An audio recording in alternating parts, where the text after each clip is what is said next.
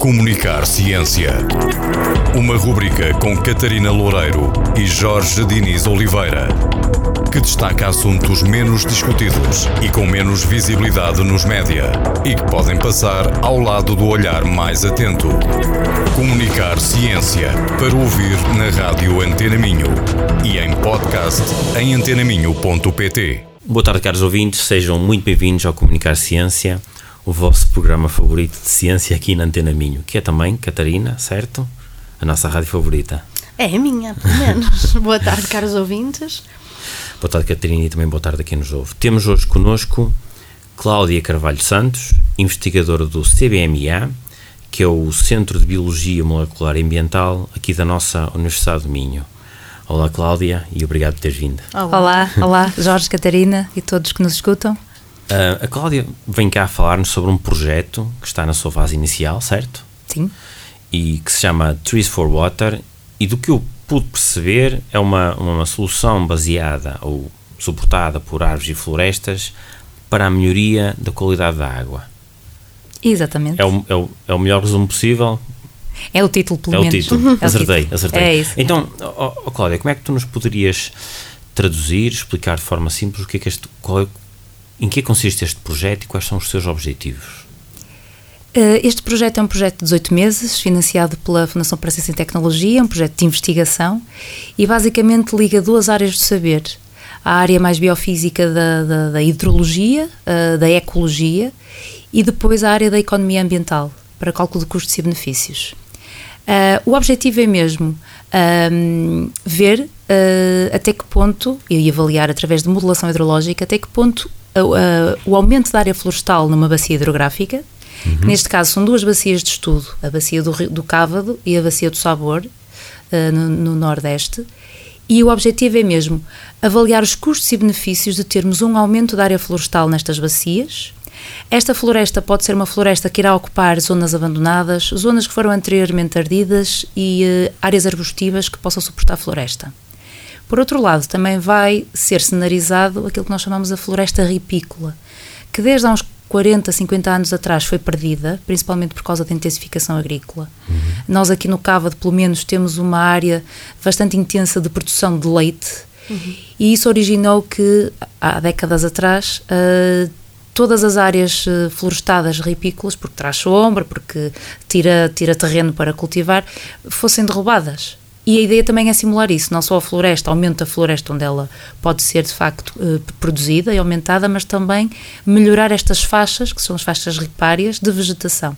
E porquê? Porque de facto as, as árvores, toda a vegetação em si, mas principalmente as árvores, têm um poder uh, muito grande de captação de nitratos, neste caso, e de fósforo, que muitas vezes estão em excesso uhum. nos solos uhum. agrícolas. E tornam-se contaminantes. E uh... tornam-se contaminantes nos cursos de água em excesso, ou seja, eles são lixiviados pela água, entram nos cursos de água e quando, por exemplo, em alturas de verão, eh, alturas de seca, temos menos água nos cursos de água, essas concentrações aumentam. Uhum. O que é que pode originar? Problemas para os organismos, principalmente eh, um, causa a eutrofização, porque outras plantas, principalmente aquelas que são invasoras, por exemplo, o jacinto de água, proliferam porque veem que esta água está muito nutritiva uhum. e vamos crescer. O que é que vai acontecer? Vai tapar, primeiro vai tirar todo o oxigênio, não é? E vai tapar a superfície da água, criando outros problemas para os outros organismos, nomeadamente com a eutrofização o que vai criar de facto é problemas uh, para todos os outros organismos, okay. deixa de entrar luz uhum. uh, para, para, para pequenas algas, para, para organismos vegetais dentro do rio e por outro lado também tira habitat e oxigênio para os peixes. Creio que no caso dos, dos jacintos há, há campanhas regulares de remoção da, da sua remoção, sim, seja vão do barco. É a única forma de fazer isso. Uhum. O jacinto não gosta de sal, começa por aí, mas não vamos pôr as águas doces com sal. Claro, claro. claro. Portanto, a única solução é remover mecanicamente. Remover, exatamente. E impedir que ele vá invadindo áreas que ainda onde não está. Ele é de dispersão muito fácil e, e brota muito facilmente também, uhum. e, e, o que se pode fazer de facto é isso, é remover. É remover. E, portanto, se não tivéssemos umas águas tão ricas em, em nitratos e em fósforo, provavelmente ele não gostaria tanto de uhum. crescer e proliferar, porque uhum. não ia ter alimento. E daí, tendo que as, sendo que as árvores têm essa função tão importante de captação desse, uh, nitro, nesse caso nitrogênio, mas nitratos que estão em, em excesso e fósforo, podemos de facto usar as árvores para melhorar a condição ecológica das águas a nível da bacia. E por outro lado, a nível mais pontual, se tivermos estas, estas eh, que nós chamamos as faixas de proteção dos terrenos agrícolas para os cursos de água, o que vai fazer de facto é termos essa remoção antes de chegar aos cursos de água. E está descrito na literatura que, dependendo da largura da faixa ripária, nós temos mais eficiência ambiental ou menos eficiência ambiental. Uhum. Por exemplo, para sedimentos, estamos a falar de outro processo, não é? um processo de erosão, uh, são de facto bastante eficientes estas barreiras do, dos terrenos para os cursos de água. Basta ter apenas 5 metros de barreira uhum. para termos 80% de eficácia em termos da redução de sedimentos que vão para, para o curso Ou seja, os sedimentos mantêm-se na margem. Uhum. Não, Exato, vão não ficando é, ali na margem. Perdido, não, é? não é à toa que, por exemplo, nós quando perguntamos às pessoas mais antigas das aldeias, antigamente havia aqui árvores à volta dos terrenos, porquê que agora não há? E porquê que na altura vocês tinham árvores? Uhum. E a uhum. resposta que os mais velhos nos dão é: nós tínhamos árvores para a água não nos roubar o terreno. Exato. Uhum. E perdemos esse conhecimento tradicional. E, portanto, a única forma, e dentro do que é agora a legislação europeia bastante uh, efetiva, agora que até foi aprovada recentemente com alguma.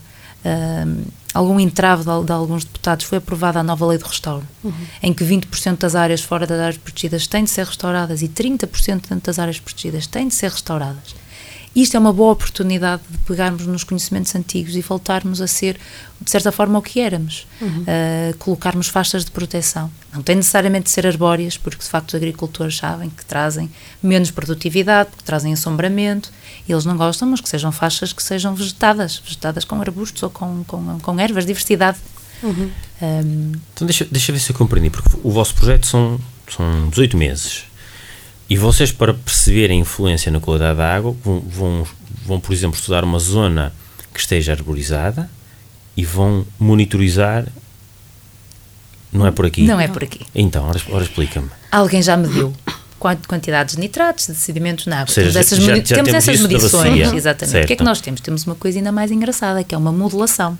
É uma aplicação num modelo neste caso é um modelo físico, determinístico, uhum. que usa equações diferenciais de todos os processos biogeoquímicos. Vão utilizar um software para modelar. E, exatamente, uhum. é um software de modelação hidrológica okay. um, e que de facto simula todos os processos físico, físicos e, e, e químicos e, bio, e biológicos dentro da bacia.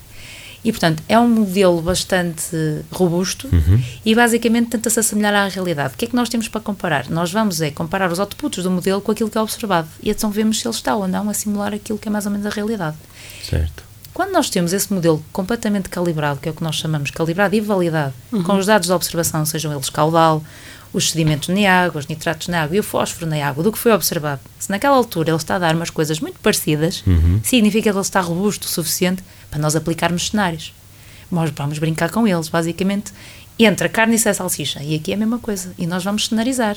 Neste caso específico do Trees for Water, vamos cenarizar com o aumento da área florestal e das áreas florestais ripárias. Uhum. Mas podemos simular com o que nós quisermos. Eu tenho vindo a fazer trabalho nisso desde o meu doutoramento. Podemos simular com alterações climáticas, podemos simular, como um estudante de doutoramento que agora está a acabar, em que eu estou a orientar, as medidas de conservação do solo, o que é que isso poderia melhorar ou não na qualidade da água, podemos simular muitas coisas porque o modelo é robusto o suficiente para isso. Portanto, ou seja, é sob modelação e cenarização. Uhum. É isso, a ser, pode, pode, partir pode ser um conjunto.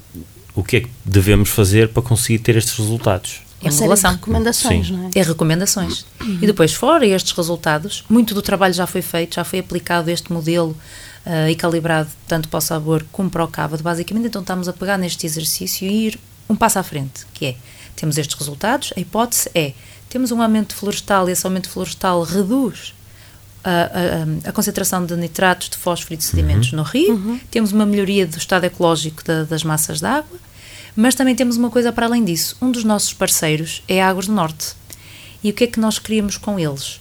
A parceria é exatamente para reduzir os custos de tratamento de água de captação para abastecimento claro. público. Nomeadamente da cidade de Braga. E, é? Exatamente, na, na Areias de Vilar, uhum. que capta água para quase um milhão de pessoas. Exatamente. E, portanto, neste sentido, a ideia é que estas soluções baseadas na natureza, localizadas pontualmente também no sítio onde a água é captada e nas, naquilo que nós chamamos as fronteiras, não é? Uhum. Daquela zona, vai diminuir a lixiviação destes poluentes para a água e logo a água poderia melhorar e os custos que eu vou ter no tratamento vão ser uhum. diminuídos. E é isso que nós vamos tentar, de certa forma, provar. Primeiramente é sobre o estado ecológico geral e depois especificamente nestes, nestes locais de, de captação de água. No sabor, a situação é um bocadinho diferente, porque existem várias captações em reservatório e, portanto, o que acontece é que existem algumas zonas pontuais em que, por exemplo, já temos em alguns reservatórios de abastecimento vinhas que começaram nos últimos anos a crescer e ainda não se sabe muito bem até que ponto é que estas vinhas vão não influenciar, por uhum. exemplo, a quantidade de sedimentos que temos na barragem. A barragem pode também estar comprometida depois até um certo nível para captação. Se é um ano de seca e se não temos muitos sedimentos que não foram limpos, a sua captação pode estar comprometida. E o vosso software aí ajuda? Vai tentar ajudar, de certa forma. Uhum. Uh, e para além disso, também é importante para os decisores que querem investir nestas medidas, porque estas medidas não podem partir do proprietário. O proprietário, tanto seja tanto da agricultura como da floresta, não tem dinheiro para suportar estas medidas né, de uhum. reflorestação.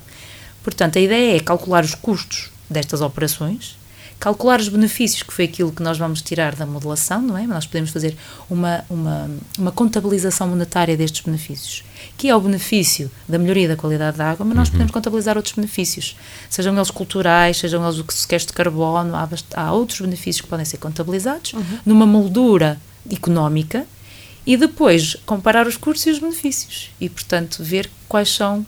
Eh, acho, penso que, que Nesta altura que nós estamos, uh, em que temos que investir em restauro, nós temos que mostrar aos decisores e aos patrocinadores também, o setor corporativo, as empresas, que é de facto útil e mais barato investir em natureza. Uhum. Que a natureza. Uhum. Um, ao contrário, se calhar, é daquilo que se calhar é a ideia mais aceita, não, não é custo de dinheiro extra, não é? Em não custa dinheiro extra, natureza, mas muitas vezes custa menos. É, e isso às vezes não está provado. Proteger a natureza é vantajoso economicamente. Não é? Proteger a natureza é, é vantajoso economicamente, porque para além de todos os benefícios que temos contabilizados, muitas vezes até o custo é menor uhum. do que as que a gente chama as medidas cinzentas uhum. de, de, de, para nos proteger de uma cheia ou para outras Exato. situações. E um pós-projeto? Um pós que é que vocês estão a pensar para o projeto? Há muito que trabalhar, não é? Sim. Mas, de facto, existem, em termos de investigação, a, a, União Europeia está a investir muito nas próximas, nós chamamos as, as aberturas de concursos uhum. a, a, projetos de investigação europeus, em que temos um consórcio